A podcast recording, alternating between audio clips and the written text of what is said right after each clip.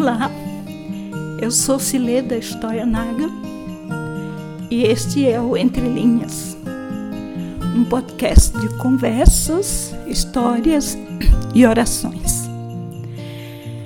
Estamos de novo na época do Advento, o período quando nos preparamos para a chegada do Filho de Deus ao mundo, celebrada no dia de Natal. E ao lembrar isso, contamos de novo a história, trazendo à memória os eventos que envolveram o nascimento de Jesus. Aliás, uma história marcada por muita expectativa e conversas marcantes e inesquecíveis. Eu me lembro do pé de oiti. Era uma árvorezinha que estava plantada na entrada da nossa casa, a casa da minha família, e identificava o lugar onde morávamos, em São Luís do Maranhão. A mutinha foi plantada pelo meu pai poucos anos depois que adquiriu uma casa simples, humilde, na periferia de São Luís, para trazer a família do interior para morar na capital. A árvorezinha foi crescendo à medida que ele melhorava a casa e os filhos também cresciam. Éramos onze.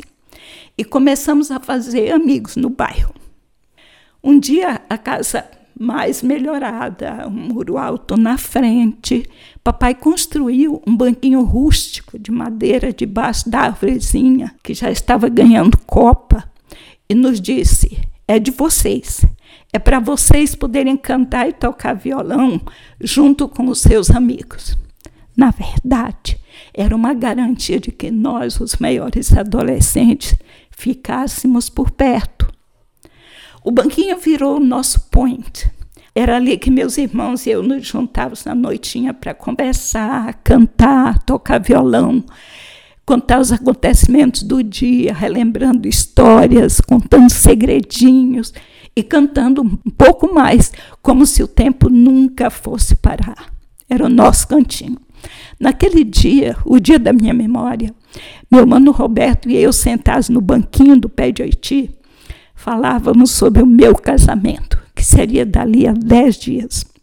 Valdir, meu noivo, deveria chegar no dia seguinte depois de enfrentar uma viagem de mais de 50 horas de ônibus vindo do sul do Brasil, onde ele vivia, até São Luís do Maranhão, onde nós morávamos. Eu mal conseguia conter a minha expectativa, afinal, já fazia muito tempo que estávamos longe um do outro. Eu não aguentava mais esperar. Naquela noite, dedilhando o violão ao meu lado, o meu irmão, que era sempre um questionador, um confrontador, começou a me questionar. Eu estava consciente das profundas mudanças que esse casamento traria para a minha vida. Eu me mudaria para o sul do país e passaria a viver longe de tudo e de todos que eu amava. Como uma pessoa que eu nem conhecia direito, o namoro tinha sido à distância, uma nordestina de raiz, casada com um alemão desconhecido, de culturas e costumes completamente diferentes. Tem certeza? Roberto e eu éramos muito íntimos, ele estava feliz por mim, mas ambos sabíamos que a minha grande expectativa resultaria numa inevitável separação entre o antes e o depois. Tua vida, disse ele, nunca mais será a mesma. E depois de um profundo silêncio, ele murmurou, insinuou. E se ele não vier? E se ele tiver mudado de ideia? Uf. No instante, a dúvida e o medo surgiram, ameaçando a minha esperança e abalando as minhas certezas. E se algo acontecesse na viagem? E se ele tivesse mudado de planos? Pior ainda, se ele tivesse desistido de mim? Afinal, não nos víamos há meses. Sendo ambos obreiros da Aliança Bíblica Universitária, ABU, os dois vivíamos viajando. Longas e demoradas viagens de ônibus, ele nos estados da região sul do Brasil e eu atendendo parte do Nordeste e a região amazônica. Nossa comunicação naquela época, antes do celular e da internet, era por cartas que demoravam dias e dias para chegar e se desencontravam entre as nossas idas e vindas. às vezes ele em Porto Alegre, eu em Manaus, ou alguns telefonemas eventuais e caríssimos, planejados para caber no bolso. Então, aquela altura, a única garantia que eu tinha era uma aliança firmada entre nós dois, um ano atrás. Era um compromisso e uma promessa. Em dezembro eu vou te buscar. Eu alimentava uma esperança alicerçada na promessa, no compromisso mútuo e na confiança. Eu só podia esperar e confiar. E valeu a pena, ele chegou, chegou no dia prometido. E neste dezembro, aliás, no dia 18 de dezembro, em plena época de advento, nós completaremos, pela graça de Deus, 46 anos de casados. O advento é um período festivo, um período de expectativa, um período no qual nós celebramos uma longa espera e o cumprimento de uma promessa com a vinda de Jesus ao mundo. No advento, nós renovamos a esperança certa de que um dia ele virá novamente, como prometeu, para completar uma longa história. O guia de oração para todos que procuram a Deus, um devocionário que Valdir e eu gostamos de usar, diz assim: o advento inicia uma vez mais o relembrar, recontar e celebrar todo o drama da revelação de Deus. O advento proclama a vinda de Cristo no nascimento de Jesus, na palavra e no Espírito, e a vitória final quando o reino de Deus se completará.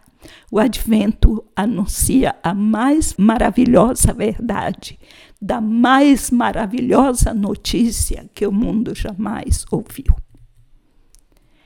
O advento é permeado de muitas palavras significativas: fé, esperança, amor, alegria, paz.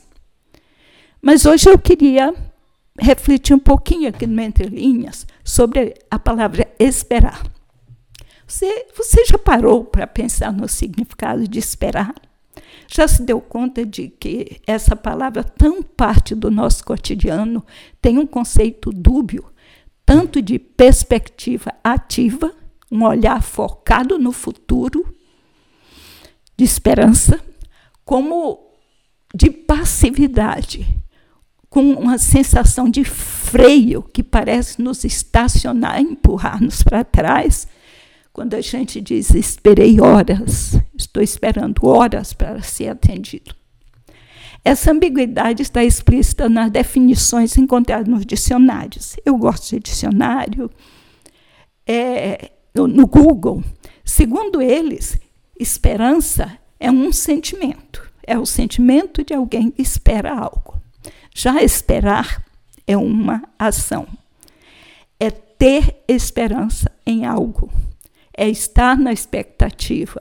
É contar com algo, por exemplo, um milagre Espero que meu filho venha.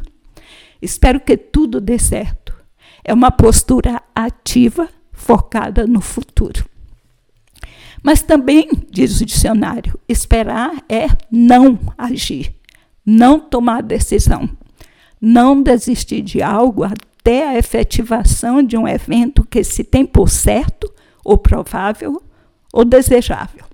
Por exemplo, a volta de um filho. Esperar é aguardar, ficar em algum lugar até que aconteça algo que se tem por certo ou se deseja. É uma postura passiva que não sai do lugar. Lembre da música do Chico Buarque, Pedro Pedreiro? Esperando, esperando, esperando o trem, esperando o sol, esperando o aumento para o mês que vem, esperando a sorte, esperando a morte, esperando, esperando. Esse aí, para nós, é difícil. Mas o dicionário registra ainda um outro conceito de esperar. Eu vejo menos usado hoje, mas lembro muito da minha infância. Esperar, diz o dicionário, é estar grávida. Na minha infância, quando eu ouvi alguém dizer Maria está esperando, significava que Maria estava carregando no ventre um bebê e um segredo que só seria revelado com o nascimento. Não tinha exames que nos diziam na hora, no máximo ao terceiro mês, se será menino ou menina. Era um segredo que só seria revelado quando o bebê nascesse. Era preciso esperar. A gravidez é uma experiência de espera, é gestação de vida enquanto se espera. Assim, a expressão está esperando acompanhava a futura mãe à medida que ela esperava e a expectativa aumentava, esperando que tudo desse certo. Até que certo dia se ouvia o anúncio: Maria descansou. Essa era a expressão, Maria descansou.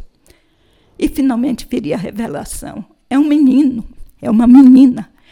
E só então viria o nome que seria a identidade da criança tão esperada.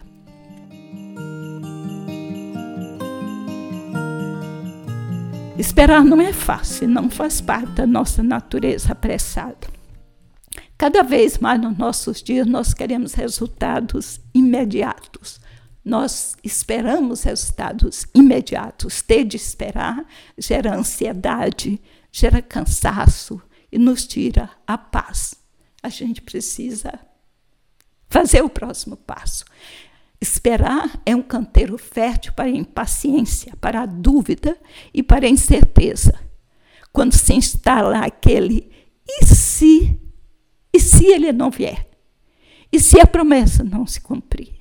E se não der certo? Mas esperar pode também tornar-se, pela ação do Espírito de Deus em nós, um aprendizado precioso para experimentarmos a paz que Jesus, antes de partir, prometeu aos seus discípulos quando disse: Eu lhes deixo a paz, e a paz que eu deixo para vocês ao partir não é como a paz que o mundo dá. Essa paz é uma dádiva, é graça, e só pode ser acolhida como graça. O advento nos convida a acolher a possibilidade da paz que brota da espera confiante. Brennan Manning, o conhecido autor do livro O Evangelho Maltrapilho, diz que quem contempla o Natal sabe que esperar é uma dádiva imerecida de paz, mas é também um chamado à decisão, a decisão de confiar. A história que lembramos sempre de novo ao aproximar-se o dia de Natal inclui revelações inusitadas, entretecidas de susto, de expectativa, de regozijo mesclado de medo, de indagações diante do anúncio de novos tempos para um povo que esperava ansiosamente por um Salvador e por um reino de paz. Tanto o idoso Zacarias, quando foi surpreendido com a promessa da vinda de um filho que ele já tinha cansado de esperar, quando a jovem virgem Maria e o temeroso José, seu esposo, ouviram o anúncio de uma gravidez inimaginável, e também os pastores no campo, todos eles são saudados com não tenha medo que antecede a grande notícia que mudará a história, a história deles e a história do seu povo. Deus não mudou os seus planos. O e se, e se Deus não cumprir essa promessa dos profetas? Esse e se tornou-se Deus conosco, tornou-se presença. A espera acabou. O reino de Deus é chegado a palavra se fez carne e habitou entre nós em forma de uma criança, como diz a profecia.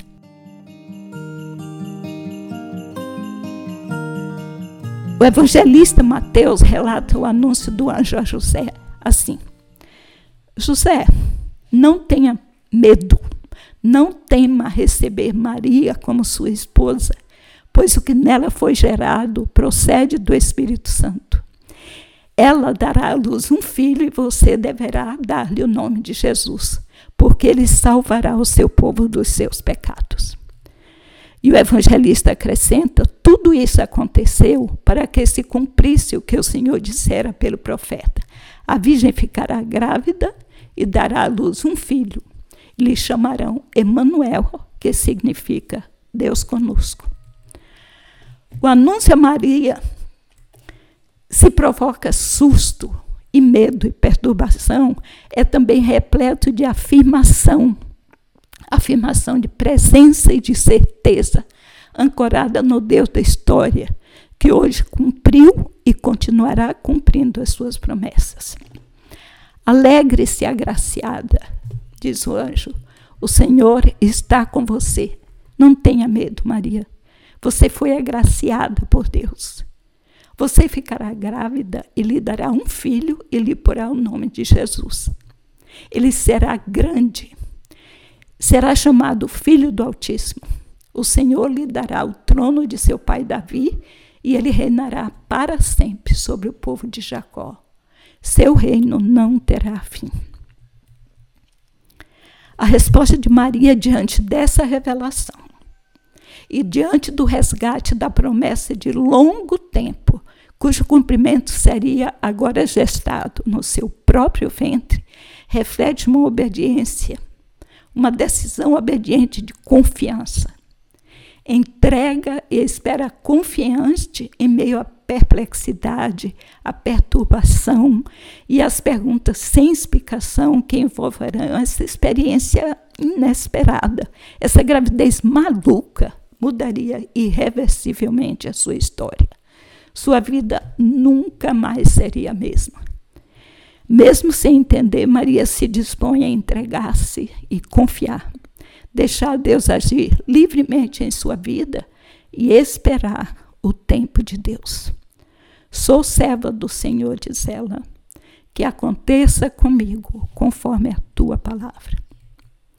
Que neste período de advento, marcado pelas demandas e pela correria desenfreada, Deus nos dê a graça de vivenciarmos a espera como uma dádiva graciosa de Deus e dispor-nos a discernir nos imprevistos um convite de Deus à obediência e à entrega e a responder como Maria: sou serva do Senhor, que aconteça comigo conforme a tua palavra.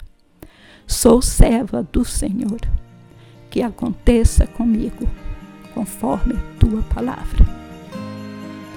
Deus nos abençoe.